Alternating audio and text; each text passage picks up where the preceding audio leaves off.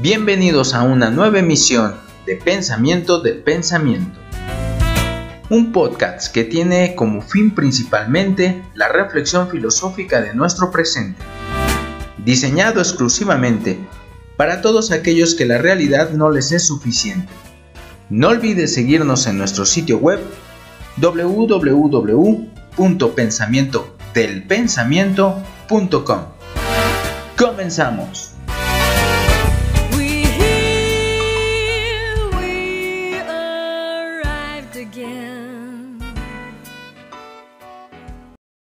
Buenos días, buenas tardes, buenas noches. Una vez más, muchas gracias por escucharnos. Yo soy Yesenia. Y yo soy Roberto. Hola Roberto, ¿cómo estás? ¿Cómo te fue en la semana? Pues bien, ya ahora sí con más, más trabajo, eh, pero bien, ya acostumbrándose un poquito a la nueva normalidad. Yo sé que muchas personas ya llevan bastante tiempo en esta nueva normalidad, pero bueno, eh, yo había intentado guardármelo lo más posible. Eh, sigo, sigo en esa tónica, eh, de no salir tanto, pero pues es, imposible ya quedarse todo el tiempo en casa, o no imposible, pero sí cada vez está siendo más complicado, pues hay que salir, hay que intentar seguir todas las normas eh, por empatía, por responsabilidad con los demás. Creo que la labor es siempre que uno vaya a salir, pues eh, hacer uso de todas las medidas, el uso de cubrebocas, la distancia ¿no? entre personas y no, no estar en, en conglomeraciones de personas. Sí, claro. Tratar de evitarlas. El lavado constante de manos, que bueno, ya si se les había olvidado, pues ya se las intenté recordar, no, es cierto, pero, pero sí, ya intentando... Sí, pues, regresar, ¿no? A esta nueva normalidad que, pues la verdad también las economías de, de los diferentes países lo piden porque pues no podemos estar ya encerrados pues toda la vida, ¿no? Entonces pues seguimos luchando con este virus, entonces pues ser responsables, como dices, y, hacer lo que nos toca como personas y si podemos quedarnos en casa, pues tratar de quedarnos en casa en la medida de lo posible y, y pues aprender a vivir, no hay de otra, ¿no? No hay de otra, desgraciadamente no hay de otra. Y bueno, Quería hacer un paréntesis y este, mandar un afectuoso saludo hacia nuestra audiencia de España. Bueno, no solamente de España, sino de todos los países que nos han estado escuchando como ha sido Argentina, Chile, Brasil, en Estados Unidos también nos han estado escuchando bastante y bueno, les mandamos un afectuoso saludo. Eh, menciono España pues por la razón de que en estas últimas semanas ha crecido la audiencia ya, estamos muy felices con ello. Eh, al parecer está gustando este podcast y qué bueno, esperamos seguir trabajando, esperamos también ser más constantes, pero bueno, a veces el trabajo impide ello, pero, pero les mandamos un gran saludo y, también mucha fuerza por la situación que en Europa se comienza a vivir con esta segunda ola de brotes eh, en cuestión del, coronavirus, ¿no? de, la epidemia. Em, y, bueno, eh, al parecer se está viviendo una suerte complicada porque la OMS ya salió a, decir que las medidas tienen que ser tomadas con rigurosidad porque por los tiempos que, se están viviendo parece apuntar hacia un problema más grave que el que se vivió en verano. Sí, claro, qué difícil, porque bueno, ahora en, invierno pues también eh, las... Eh, pues siempre, ¿no? cada año eh, es más difícil con estas enfermedades pues respiratorias que, que se dan más en estas fechas del año. La influenza, por ejemplo, viene a ser un factor importante, entonces pues también eh, el coronavirus parece ser que, pues viene con ellos, ¿no? entonces, sí, extremar precauciones eh, y, mucha responsabilidad y, mucha fuerza, mucha fuerza a todos los países que nos escuchan, a los que no también, eh, en general, mucha fuerza a todos y que pues sea lo mejor, ¿no? Que, Ojalá pasemos bien esta, esta etapa que, que bueno, nos ha tocado a todos, ahora sí es, eso a todo el mundo le está tocando sufrir. Claro. Eh, esta situación, lo digo porque luego uno veía en las noticias y veía en, bueno, pues en diciembre veíamos en China está el brote, ¿no? Claro. Y, algo que nos parecía imposible y bueno, en todo el mundo se está viviendo, tenemos semejanzas en, las medidas y, bueno, esperamos que, que salgamos todos bien de de esta horrible situación. Sí, la verdad que sí, lo mejor posible que se pueda. Y bueno, este, eh, quería, eh, hoy que es 28 de septiembre, es el Día Internacional de la Cultura Científica. Y quería preguntarte, ¿tú cómo ves la cultura científica aquí en nuestro país, en México? Bueno, pues no sé qué tan alentador puede ser mi visión. Yo creo que no es tan mala, pero bueno, en efecto uno sabe que que la ciencia en general, como bien dices, la cultura científica es necesaria dentro de una sociedad. En México, en México la situación yo la veo un poco complicada. Te voy a decir por qué. En dos puntos. El primero sería en la figura del científico. Sí hay un respeto por el científico en México, de eso no me queda la menor duda, pero no creo que estén estas figuras siendo tan responsables como deberían la realidad es que no tenemos como esa brújula, ¿no? Ese, ese pensador eh, que pueda ser, eh, pues sí, que pueda servirnos como una brújula para saber hacia dónde hay que dirigirnos. Me parece que eso hace falta en México. Eh, no creo como en un pastor que, lleva su rebaño. Lo veo más bien desde el punto de vista como lo fue Jean-Paul Sartre en la Francia que él vivió cada problema que, tenía Francia en cuestión de política, con esa guerra con Argelia que se vivía en ese momento, pues era, ¿qué dijo Sartre? ¿no? ¿Qué dijo Sartre? Y no esto para decir yo pienso igual que Sartre, sino porque es tu pensador, es tu intelectual. Sí, es tu referente. Es tu, Eso, es tu referente y como tal tiene que ayudar a, su sociedad. Eh, me parece que eso en México no hay. Aquí eh, la figura que, tenemos este, eh, más visible en el aspecto científico pues es del doctor López Gatel, que así fue como nos lo vendieron. Sí. Y bueno, lo que ha resultado de, la forma en cómo ha llevado a la epidemia aquí en México, pues son 75 mil muertos y sumando. Y, creo que tuvo en, el inicio una gran aceptación porque su discurso sí, sí se apegaba a lo, científico, ¿no? Con datos, con estadísticas, eh, pero al final se ha convertido en un discurso político, en un no es mi culpa, son de administraciones pasadas, etcétera, etcétera. Entonces, ya parece más un tipo en campaña, además yo he de decirlo, para mí su discurso es de un tipo muy pedante, siempre lo he notado así. Pero digo, a mí no me importa si es pedante, si, si al último nos va a poder llevar a buen puerto, ¿no? Claro. Pero así como van las cosas y para que tenga esa estructura en su discurso pues sí, de un pedante yo, yo lo veo muy mal y desgraciadamente eso puede afectar a la figura del científico y del intelectual en México. Claro que sí, yo, yo comparto eso contigo, sí, este, creo que falta un referente en México y bueno, con lo de la epidemia, con lo de la pandemia, se, se nombró al doctor López Gatel, ¿no? Y yo creo que Gatel, desde mi punto de vista, actúa más como político que como científico yo lo veo, como bien dices, o sea, mm, más apegado a, no contradecir al presidente que a informar a las personas, ¿no? Porque en México, desgraciadamente, hay un, problema de, que la gente no está teniendo como ese rumbo que, del que nos hablas, ¿no? Eh, cada quien piensa, bueno, no que, no que no debes de pensar, no, no, no, no me refiero a eso, sino que cada quien actúa en la manera en la que creen que es conveniente. Por ejemplo, eh, respecto a la, eh, a la pandemia. Hay quienes no quieren usar cubrebocas y bueno, yo sé que es en todo el mundo, está bien.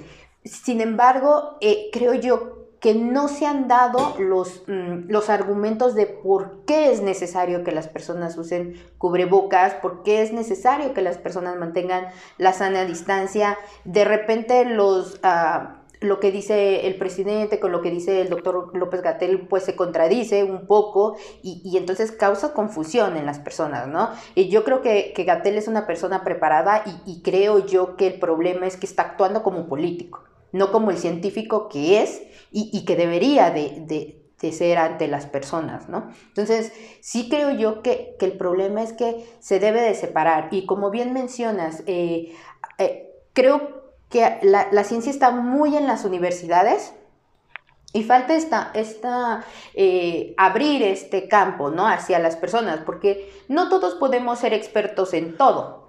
no que todo, sino que nadie es experto en todo, digamos, ¿no? Entonces, sí necesitas cierto, eh, como cierta orientación en cada tema, porque porque pues tú no puedes saberlo todo, no, no puedes saber si realmente es bueno o es malo, ¿no? Entonces, la OMS, por ejemplo, en este caso, hablando de la pandemia, dio ciertas, este, pues, eh, claro, ciertas indicaciones que, pues, en México se minimizaron y, pues el resultado son 75 mil muertos. y con Sí, y en, justamente también en eso que mencionas, yo diría el segundo punto este, rápido, eh, un poquito breve ya, para continuar con los temas, pero eh, falta también esta cultura científica porque las personas están en esta deriva. es, exactamente, creo que hay, con las redes sociales, eh, hay tanta información que nos viene de todos lados, que es muy difícil hacer ese filtro, pero hace falta esta cultura justamente para poder hacerlo y para poder saber qué clase de información puedes hacer caso y cuál es una mentira, ¿no? Entonces, eh, en estos dos sentidos son en los que yo digo que a México sí le hace falta una cultura científica. Em, y bueno, por supuesto que sé que hay espacios, ¿no? Me podrán decir, oye, por supuesto que hay espacios, pero si a lo mejor tú solo sigues lo comercial, por eso no los encuentras. Pues yo me refiero a esto, a que haya esos espacios de forma más pública, que todas las personas no tengas que estar en, eh, inmiscuido en todos estos temas para poder tener el alcance de estas personas, ¿no? Claro, sí, porque, bueno, obviamente eh, la UNAM en su canal tiene, el Politécnico en su canal tiene, la UAM, todos tienen eh, ese espacio cultural, sí, lo, sí hay, ¿no? Y si uno se acerca, lo encuentras. El, problema, como bien dices, e, es, como poder llegar a, todos, ¿no? Por ejemplo, a mí una iniciativa que puso Carl Sagan eh, en los años 60, pues fue eso, ¿no? Como ser un poco más de divulgación eh, sobre eh, la ciencia, o sea, llegar hacia las personas, ¿no? Entonces, me, pareció, me parece que, que, es una buena idea para que así todos tengan al alcance este, pues la ciencia, ¿no? Que es tan importante. Y, justamente lo que mencionas, exactamente a eso me refiero. Por ejemplo, ¿qué va del cosmos que creó Carl Sagan a la nueva versión que está saliendo en este tiempo de Cosmos? O sea, ha evolucionado, se ha transformado. ¿Por qué? Porque quieren llegar a un cierto público, a un nuevo público, más joven. Entonces, usan toda la tecnología que tienen a su alrededor para hacer una serie atractiva. Tu contenido es científico y ese es el fin, pero por supuesto que también tienes que, crear un discurso y la manera en que vas a presentar ese discurso para tener cierta audiencia. No te puedes quedar en, pasar o seguir pasando el Cosmos de Carl Sagan, que a mí me gusta mucho y fue el primero, fue con el que yo inicié a ver esa serie pero veo esta nueva versión y me encanta. Claro. Es, es, maravillosa. Y creo que eso le falta a estos espacios que, como bien mencionas, que sí existen, como son los museos, como son la UNAM, como son todas estas instituciones públicas, el Politécnico, por supuesto, la UAM, que están en radio y en televisión. Pero me parece que sí hace falta que aun cuando tengan un presupuesto recortado, porque no son una televisora, pues intenten crear estos contenidos que a lo mejor sean interesantes la forma en la que se presentan para que la gente tenga más acercamiento. Y yo sí creo que en eso estamos fallando por lo mismo, porque no hay una cultura científica y me o no tan fuerte, tampoco voy a decir que no existe, pero sí creo que no tan fuerte y, debemos de construirla. Sí, debemos de responsabilizarnos también y, las personas que, que se dedican a esto, pues eh, pues tratar también de, involucrar a todos los demás, ¿no? Sí. Y, hablando un poco también de esto que, mencionas de, de, estos dos cosmos, ¿no? Del de Carl Sagan y, el nuevo, eh, también, pues como dices, usan la tecnología y, y es el tema que, venimos a traer hoy y, sobre las redes sociales. Lo hemos usado en, como ejemplo de, sobre la tolerancia cuando hablamos y, otras emisiones. Pues esto de las redes sociales, ¿no? Sí, es cierto. Sí, ya entrando un poquito más al tema, pues... Eh, queremos hablar un poco sobre las redes sociales y el impacto en las personas y el impacto también dentro de la sociedad. Y en efecto, eh, eh, yo me gustaría comenzar todo esto eh, preguntando cuánto es el tiempo que gasta una persona, una media, en, en, ver Facebook, por ejemplo, ¿no? que es la red social más famosa, me parece.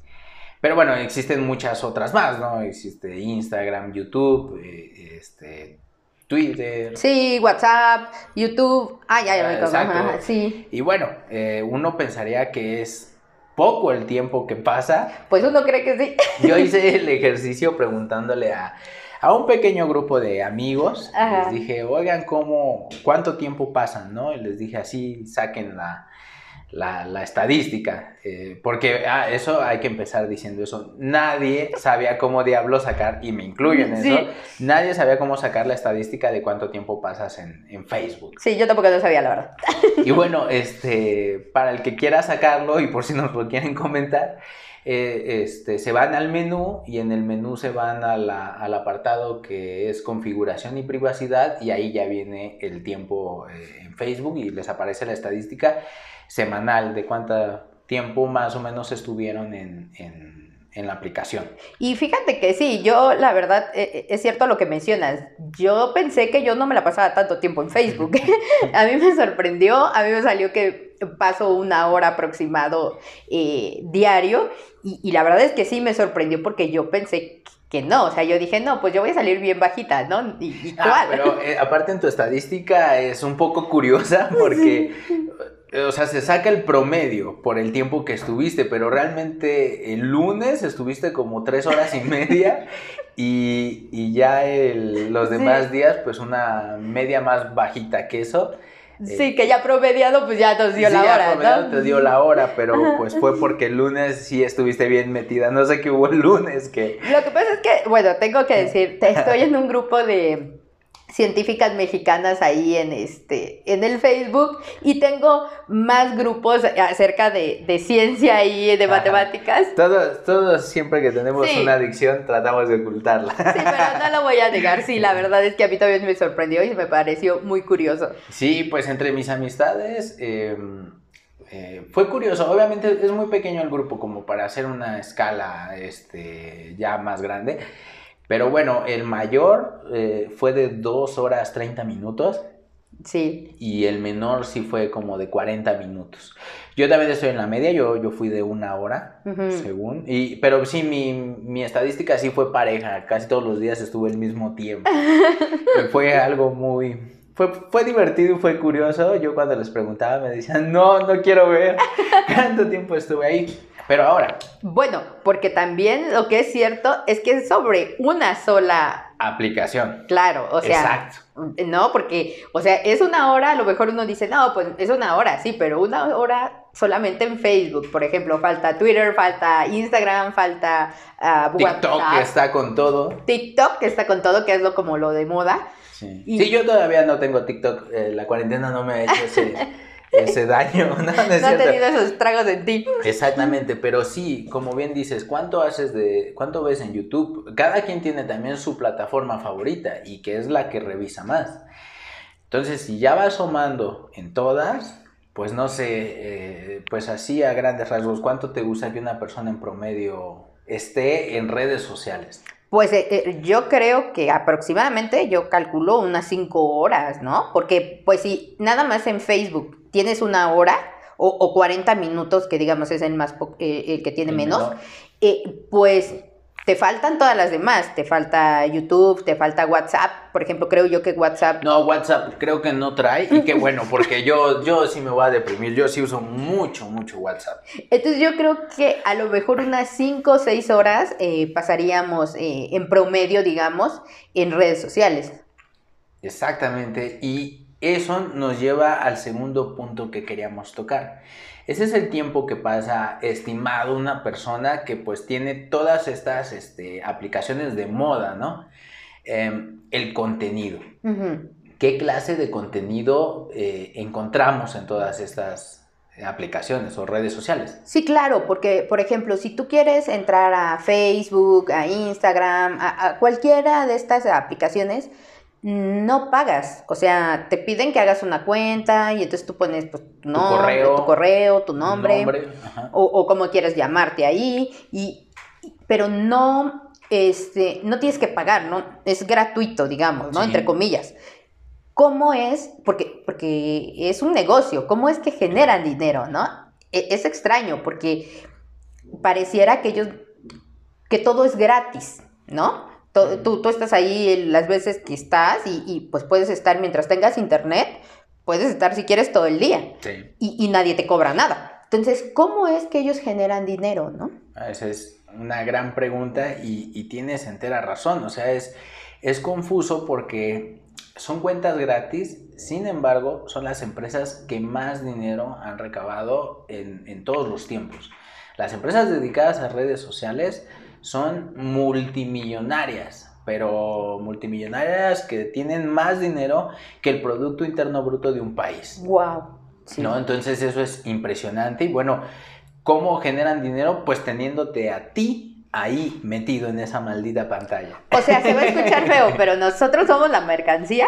Pues sí, ¿no? Yo creo que así funcionaría porque la mayoría de estas aplicaciones con lo que ganan pues son con los anuncios que están sacando y para que cada vez haya más anuncios o bueno, salga más anuncios, tienen que tener, tienes que tener mucho tiempo tú ahí de estar, de estar viendo. Sí, yo estaba viendo que tienen incluso estadísticas de cuánto tiempo te quedas viendo cierta publicación, digamos. Sí, exactamente. Bueno, eh, y, y, un poquito para regresar antes de entrar a eso de los datos que, que, que justamente da miedo. Claro. A, a apuntar en este, el problema del contenido. Yo, justamente como el interés es tenerte ahí, Uh -huh. a ellos no les importa qué clase de contenido hay ahí. Sí, como que no es nada ético, ¿no? Mientras tengan. Claro, o sea, entonces, por ejemplo, aquí encontramos todo eso de las fake news, ¿no? Uh -huh. eh, de, de, un suceso hay como mil versiones. Y, y, y, las versiones habrá distintas como las personas quieran ver esas distintas versiones. Entonces, lo que menos les interesa a ellos es que tú consigas eh, datos reales. Eh, si, si, pueden decir que hay una... Eh, por un ejemplo, hay artículos tan sensacionalistas que prefieren, luego, bueno, yo sí he caído en la trampa, y luego son así como artículos de la secta a la que pertenecía Kant, ¿no? A la Ajá. que pertenecía Kant, perdón. Uh -huh. Entonces, pues ya lo abres y al último no era ninguna secta ni nada de eso. O, o, pues es una documentación totalmente inventada, ni siquiera sé de dónde podrían sacar que Kant estuvo en una secta. O, o bueno, claro. no sé, o, o, los experimentos extraños de Leonardo da Vinci, ¿no? Y, sí. O sea, entonces, no digo que no existan estos trabajos, pero es diferente un trabajo que se hace en academia o que se hace de investigación al tipo que solamente quiere vistas y dice, ay, pues voy a hablar de esto, y sea verdad o no sea verdad, yo lo que necesito es que vean, porque mientras más vean, a mí más dinero me pagan. Y las redes sociales dicen, pues es el modelo de negocio. Por lo tanto, di lo que quieras con tal de tener a la gente ahí viendo. ¿no? Sí, claro, porque, eh, por ejemplo, nada más de Facebook, el, ejemplo que pusiste, ¿no? Eh, aproximadamente las personas que consultaste es una hora lo que están, ¿no? Entonces, es una hora de que te están invadiendo. O sea, uno entra al Facebook y dices, ay, bueno, pues qué nuevos tienen, eh, qué noticias tengo de mis amistades, ¿no? Uh -huh. Y uno cree que entra eso. Sin embargo, te están bombardeando con información de todo tipo. De todo tipo. Y que además, ¿sabes cuál es el problema? Que, que por ejemplo, yo no me había dado cuenta. Pero dependiendo, como dices tú, te dicen la secta donde estuvo Kant o, o los... Um, las cosas que hizo Leonardo da Vinci, ¿no?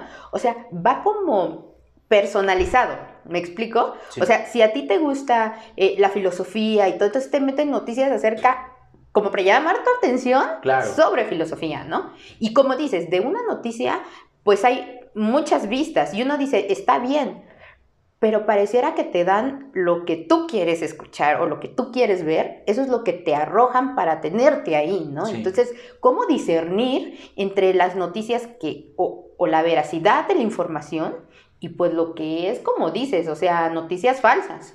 Por supuesto, y, y bueno, en estas, como dices, noticias falsas y todo, o, o que esta algoritmos que funcionan a través de la individualidad, como dice esta recabación de datos, pues eh, viene el problema de ¿y quién, este, quién es el que podría pagar una campaña? Por ejemplo, Twitter estuvo el caso de que según ya no puede hacerse ningún tipo de campaña política. No sé si en México ya está, creo que sí, pero bueno, en Estados Unidos ya no se podía porque están todos estos rollos de los bots y de pues robots que están publicando cosas, que están retuiteando o que están este eh, pues generando información falsa, que o sea, ya no estamos hablando solamente de una cosa de, bueno, a lo mejor estoy viendo mentira, pero bueno, es algo que me entretiene. No estamos hablando solamente de entretenimiento, estamos hablando de manipulación. Claro, porque por ejemplo, hace mm, en, las campañas pasadas de Estados Unidos eh, para votar, eh, pusieron un logo en Facebook que tú solamente podías acceder o, o tener este like, digamos, si habías votado. Entonces hablaban de cómo habían inducido a la gente a votar. ¿no? Entonces, e, estas cosas ya empiezan a dar miedo porque empiezan a entrar como en tu subconsciente, o sea, te, empiezan a inducir a, cierto tipo de comportamiento y yo creo que eso es peligroso y eso es lo que debemos de, como de, de pararnos un poquito y decir, a ver, o, yo te utilizo para lo que me conviene. Claro. O, ya eres tú. O yo soy el que están utilizando. Por supuesto, claro, porque, eh, por ejemplo, a mí eso de Estados Unidos que pasó, que la gente ya iba a votar para tener este like, a mí me dio miedo porque no pasa nada, o sea, tú quieres que haya más votantes, está bien, pero ¿cómo lo pueden utilizar? Por supuesto. ¿No? Sí, una forma más visible es, por ejemplo, lo que hacen en Amazon. Yo esto me sorprendió eh, verlo, pero uno creería que, los que comentan o los comentarios que existen en Amazon por, algún producto, pues te puedes basar en ellos, porque a veces, pues obviamente al no poder ver el material o no poder ver la mercancía, pues uno se basa, bueno, no sé si soy el único, pero uno se basa regularmente por los comentarios que puedan haber. Y, me voy enterando que, que hay eh, empresas que se dedican a hacer comentarios positivos a las marcas.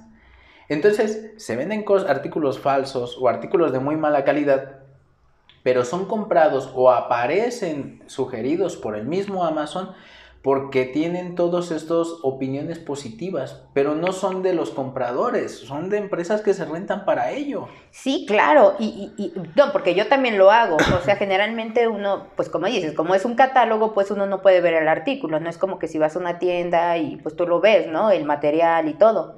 E, e, es venta por catálogo, entonces sí lo ve uno y dice, bueno, si tiene cinco estrellas o 4.8, pues igual y sí, ¿no? Claro. Y, y, y pues ahora sale con que no, o sea, que... Sí, y en teoría Amazon es de los un poquito más ya que está regulado, pero pues está eBay y no sé qué tantos otros foros donde simplemente, igual que Facebook, o sea, tú haces tu cuenta y empiezas a subir tu mercancía. Claro, y entonces, como dices, o sea, esto es con, bases de datos, con, ah, con algoritmos matemáticos que te arrojan, pues, las cosas que saben que van a llamar tu atención, ¿no? Y una cosa, por ejemplo, sí, por ejemplo, esto de los algoritmos, o sea, pues son algoritmos matemáticos que te llevan a, a, ver qué pueden, este, cómo influir, ¿no? En las personas, ¿no? Entonces, por ejemplo, en Netflix, eh, Netflix eh, tiene tipo de, de algoritmos que te dicen cuál película eh, te puede gustar, ¿no? Y, digo, está bien porque, pues porque te quitan ahí horas de estar buscando, ¿no? Pero pues un algoritmo matemático no tiene moral, no tiene ética, no tiene nada de esto, ¿no? O sea, eh, son máquinas que, dicen, bueno, yo creo que, que, te va a gustar esto, todo, ¿no? Pero ¿cómo saber que esa información que te llega realmente, pues es buena, ¿no? Claro, porque, perdón, a, una persona que a lo mejor tiene indicios, por dar un ejemplo que se hace exagerado, pero que tiene indicios de, asesino serial y, Netflix solo le está pasando películas sobre asesino serial, pues bueno, puede pasar hacia muchísimo más, ¿no? Claro. Y mira, hay, hay un filósofo coreano, ah, no sé si lo voy a poder pronunciar bien, que es muy su trabajo es muy actual, habla sobre este tipo de cosas, se llama Byung Chul Han, espero haberlo pronunciado bien y si no, disculpen.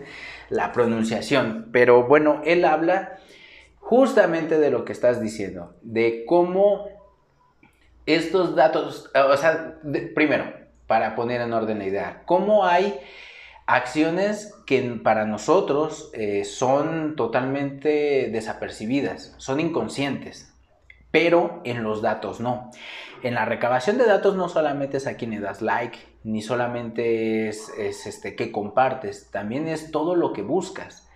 Hay personas que, que tienen, pues bueno, el celular se ha convertido en una intimidad o debería de ser una intimidad y buscan páginas, este, pues hay para todo. Claro. ¿no? Y bueno, cada quien busca lo que, no, yo no me voy a poner el saco de moralista, no, no, no, no.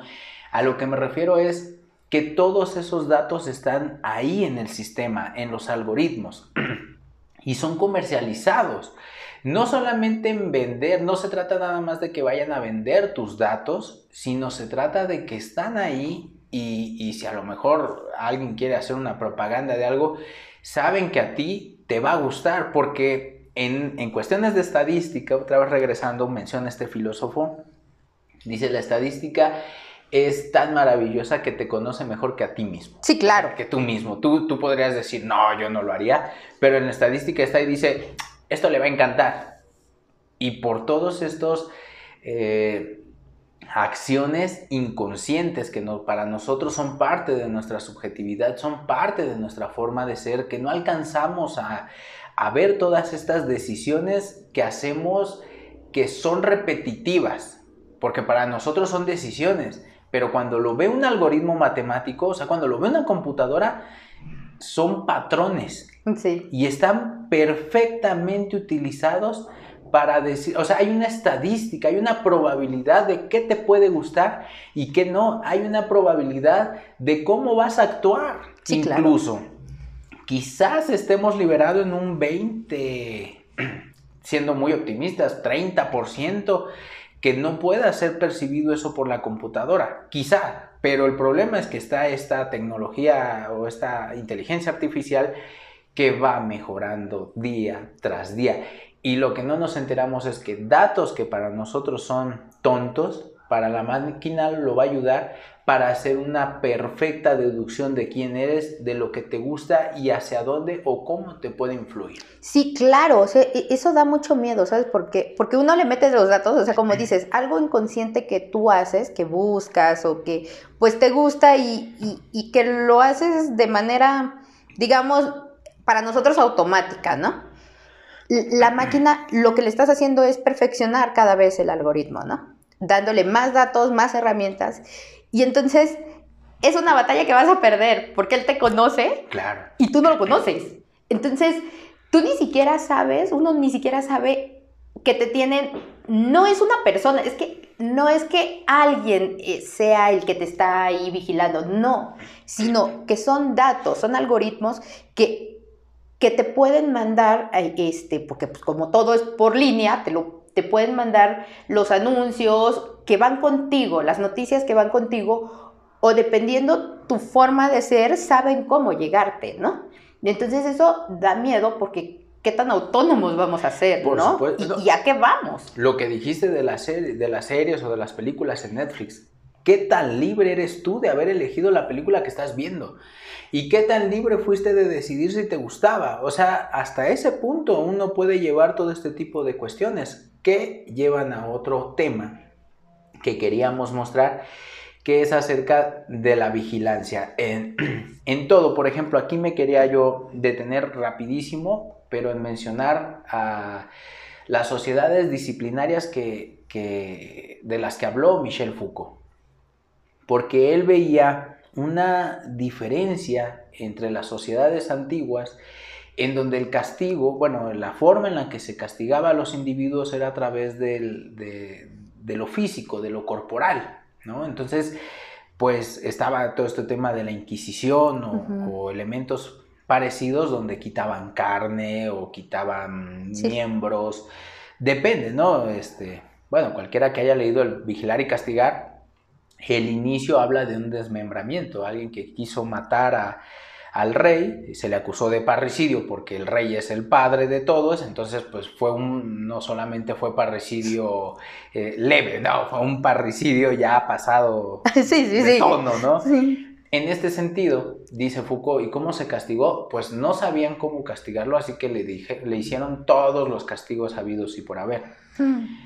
Pero hace una pregunta muy puntual. Bueno, acabó desmembrado, quemado y las cenizas incluso fueron echadas al aire porque no se quería tener recuerdo alguno de esta persona. Dice Foucault, 75 años después de haber sido castigado así, nacen las prisiones. Un lugar donde no sabemos qué pasa ahí, donde pues nos dicen que según se está normalizando a las personas, pero que no entendemos qué pasa. O no lo vemos. Entonces él menciona que estas son las sociedades disciplinarias, que se busca normalizar a las personas. ¿Cómo lo hacen? Él mostraba mucho el ejemplo de la disciplina militar. Cómo los movimientos pueden ser tan repetitivos que puedes hacer que mil personas hagan los mismos movimientos al mismo tiempo. Y dice, es lo que se busca. ¿Qué se consiguió? Bueno, se consiguió el control de natalidad, es cierto, en, en, en, para que, por ejemplo, nuestros abuelos tuvieron de a ocho hijos, de, de Sí, gran claro. cantidad, y bueno, se controló a, a, que solamente hubiera de a dos, de a dos hijos, en una vigilancia en estos centros constante, permanente, es donde sale la arquitectura del panóptico que describió Bentham y que Foucault la recupera. De lo que trataba este panóptico era de vigilar al paciente, porque así se nombraba al paciente las 24 horas del día, todo el tiempo. El problema es que tenía puntos ciegos. Y, bueno, no solo eran las prisiones, eran las fábricas, los hospitales, la escuela. Eh, eh, la misma familia servía como panóptico y todo con ganas de normalizar un, una forma de ser. Hoy en día, por ejemplo, un filósofo francés que se llamó Gilles Deleuze dice, y la puerta quedó abierta y el poder que emergía ahí se esfumó, se salió. Y ahora somos vigilados en todo momento, eh, eh, no solo por el Big Brother que puede existir, sino en nuestro celular. Claro. Todas las aplicaciones, y si no son todas, son la mayoría, te piden tu ubicación. Cierto, sí. Y en ese sentido estás constantemente vigilado, las fotografías. Cuando uno, me parece que es Instagram, cuando tú subes una fotografía a Instagram, al haber aceptado el contrato de privacidad y todo, creo que ahí mismo menciona que ya no son tuyas, le pertenecen a la a, plataforma. A la plataforma y puede hacer el uso que ella quiera. Sí, y, claro. Y, o sea, todo el contenido que tú vas subiendo sirve para atraparte a ti mismo. O sea, no, no es una forma de entretenimiento nada más, sino son formas que, como bien decías, con esta estadística y estos algoritmos, te van conociendo a la perfección, te conocen mejor que, que tú mismo te podrías conocer, pues para tenerte esclavizado a una forma de ser o a una pantalla. Claro, ¿no? Porque vienen estas, eh, por ejemplo, antes, pues como que eras aceptado o no aceptado, eh, pues digámoslo así en la vida real, ¿no? No en la vida digital o en la vida virtual, ¿no? Ahora yo creo que vivimos dos vidas, eh, la real y, y, ahora con la pandemia pues se acentuó un poco la, la virtual porque pues no podíamos salir mucho, ¿no? No podemos convivir como, como lo hacíamos, pero está esta parte, eh, ¿sabes? Porque a nosotros nos toca, no que estemos librados, no, no, no, sino que nos toca como esa parteaguas, cuando no, antes de la tecnología como tal, uh -huh. y ahora que, bueno, si no lo tienes, no sé qué pasaría, ¿no? Sí. Entonces, eh, por ejemplo, pues los adolescentes, estos chicos de 14, 15 años, que ellos nacieron con el boom de la tecnología, ya con Facebook, con Instagram, o sea, a todo lo que da, ¿no? Como hablas ahorita del TikTok, que yo leí una noticia que pues siempre hay como, pues como no hay una moral que, que pues que diga esto está bien, esto está mal, o, ¿no? Entonces, pues se da, la noticia que yo leí es que pues está dando esto de, pues de, de que así... Mmm, pues buscan a las niñas, ¿no? Porque lo que se hace es subir como videos, los adolescentes suben videos, este, haciendo cualquier cosa, y entonces de ahí es de donde, pues, pues las... Sí, claro, donde sacan información. Sí, sí, sí, son cosas muy feas, son cosas muy, pero horribles. que, horribles, pero que sí debemos de estar atentos porque todo esto lleva también, como te da cosas buenas, porque la tecnología, si uno la usa bien, e, e, es preciosa, pues también está esta esta parte fea, ¿no? Y, que como dices, no hay quien moralice las cosas, no hay quien le ponga una ética, ¿no? Entonces sí se debe, siento yo, que normatizar, un, normalizar un poco ahí este... Sí, no, es que mira, por ejemplo, eso que estás mencionando a mí me parece muy, eh, muy, muy certero. El plan de, todas estas plataformas es generar dinero. Claro. No generar, no generar personas críticas, cultas. Ese no es el fin. Su fin es totalmente económico. Sí, monetario, ¿no? Lo que venda. Por supuesto, y como dices, ah, desgraciadamente no hay un control ni en los usuarios, ni en el contenido, ni, ni, en los malos manejos que puede existir de, de todo esto. Eh, lo que mencionas, eh, sí, por supuesto, puede ser propicio para una red, desgraciadamente, de prostitución, de, trata de, personas y cosas muchísimo, bueno, igual de graves.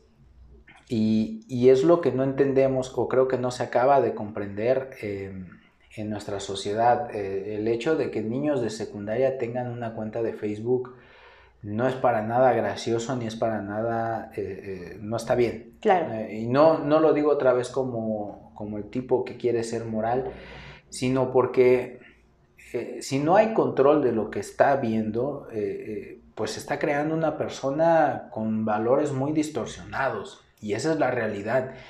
De por sí no son tiempos en los que en los que la situación, por lo menos en seguridad en nuestro país, eh, esté bien, claro. como para aparte le agregas este tipo de problemas. Ya los niños no piden juguetes y yo no pido que, que, jueguen con juguetes, no, piden celulares. Claro.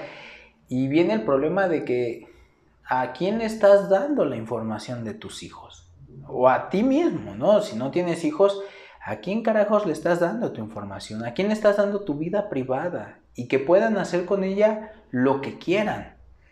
Ese yo creo que es el, grave problema de estas plataformas, que es, como bien dice, se necesita una regulación, pero inmediata y moral, moralizar. Sí. E, ese es el problema. ¿Cómo, cómo moralizas a, una máquina?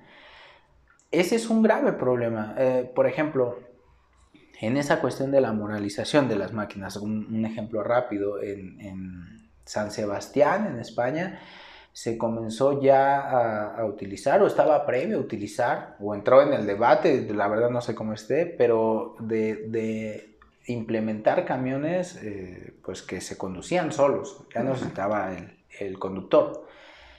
Pero eh, Adela Cortina, una filósofa española, decía, ¿y, cómo vamos a regular eso? O sea, eh, por desgracia, si tuviera que decidir la máquina entre atropellar a un perro o atropellar a un niño o atropellar a un anciano, ¿a quién va a elegir y con qué motivos y por qué va a elegir? Y elegir no es, no es sencillo. Ahora lo vemos con la epidemia. La cuestión está de, a quién eliges para darle un respirador. Claro. ¿Qué, qué, qué método estás usando? Y si un ser humano no es capaz de, de, hacer lo correcto. ¿Te imaginas una máquina que solamente está, tiene datos? Claro, porque eh, lo que hace es, es, es, como tú la programas, ¿no? Si tú dices, bueno, que la prioridad sea porque es menor, pues no le va a importar qué calidad de persona sea la persona mayor, se lo va a quitar y se lo va a dar al menor, ¿no? Claro. Entonces, no, son muchas cosas las que se deben de tomar en cuenta y son muchas cosas humanas las que están en juego, ¿no? Entonces, sí creo yo que, y, sabes que, que a veces uno no se da cuenta, yo por ejemplo, pues no, no es algo que te des que te des cuenta porque es algo eh, como en el subconsciente, ¿sabes? Que están entrando en ti en el subconsciente, como en lo más profundo de, tu mente, ¿no? Entonces, es difícil darse cuenta qué tan involucrados estamos, qué, qué tan, pues, de verdad qué tanto poder tenemos sobre lo que estamos decidiendo o no, ¿no? Entonces, eh, eh, eh, hay que cuestionarnos, hay que ver, o sea, si es de verdad como una herramienta, cuando la, tecnología es una herramienta, es lo mejor que existe. Claro. Pero no dejarnos dominar, ¿no? O sea, tener consciente y tratar de, de, poder nosotros mismos, ¿no? Y que se necesita una reflexión de cada persona, de cada usuario, porque por ejemplo, en otro tema también, bueno, pegado a todo lo que ya hemos dicho, eh, una imagen tiene más likes, y eso no es mentira para nadie, si la persona tiene menos ropa. Claro. Y sin querer las personas, y me ha tocado ser testigo de, tanto de hombres como de mujeres, eh, como si suben una foto leyendo o con un café o con el, el, suéter cuello de tortuga. Sí, claro. No tiene los mismos likes a que si salen en traje de baño, a que si salen con el escote o si el hombre sale eh, haciendo pesas sin camisa. Eh, ese es un problema porque van creando ciertas este, subjetividades. El, el problema es que eh, no solamente llega a la manipulación, sino más allá de todo eso, crean ciertas personas con cierta forma de ser y ahí hay un peligro porque depende de quién otra vez, eh, como comenzamos diciendo, de quién está en las manos esta información y estos medios, pues es como van a querer a, las personas, a las masas y todo empieza con un like, todo empieza, aunque se escuche exagerado, pero todo empieza con, con crear una cuenta. Entonces, yo no es para decir, y con esto a mí me gustaría concluir, eh, que las personas sí deberían de hacer esta reflexión, eh, de ver qué es lo que suben y que no eh, hacer el filtro de para qué sirve la red social y para qué no, como bien dices, y, bueno, hacerlo en, de forma seria, porque sí es un problema que puede ser muy, muy caótico y, bueno, yo a mí me encanta la pregunta que hiciste y yo con esa me quedo mucho en estos tiempos en los que en teoría somos libres o que ya no existe la esclavitud, pues sí es muy buen momento para preguntarnos qué tan libres en realidad somos. Sí, claro, sí, sí, la verdad es que, pues sí, eh, eh, es un tema de mucho interés porque, porque tenemos mucho contacto diariamente con las redes sociales y, y pues también hay que ver cómo nos afecta, ¿no? Porque te crean necesidades, o sea, como bien dices, eh, una persona que ahora se ponen tristes y no tienen likes o, ¿no? E, entonces es algo que, pues que te está haciendo cambiar tu, forma de ser por, recibir estos likes, ¿no? Sí. Y, que pues son para un fin monetario porque pues eh, lo que interesa es ganar dinero, ¿no? O hacer dinero. Y, y que pues se oye feo, se oye fuerte, pero al final uno es la mercancía. Entonces no debemos de dejarnos la mercancía, ¿no? Sí.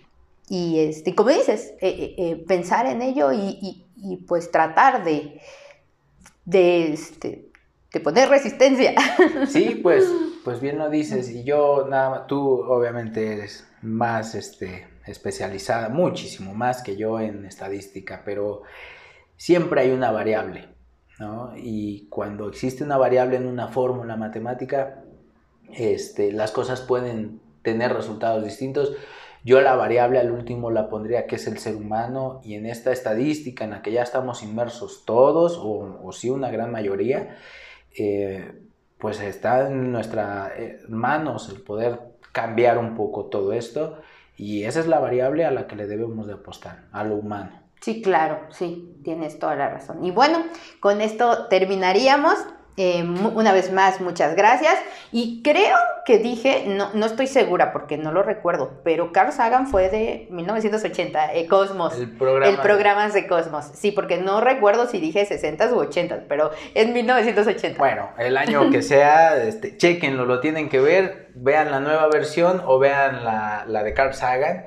Eh, es un deleite ver a Carl Sagan, sí. una propuesta original de, su parte, que le agradecemos mucho y chequenla, es maravillosa esa serie. Sí, la verdad que sí. Y bueno, muchas gracias. Eh, yo soy Yesenia otra vez. Y yo soy Roberto y nos escuchamos en la próxima. Bye. Chao.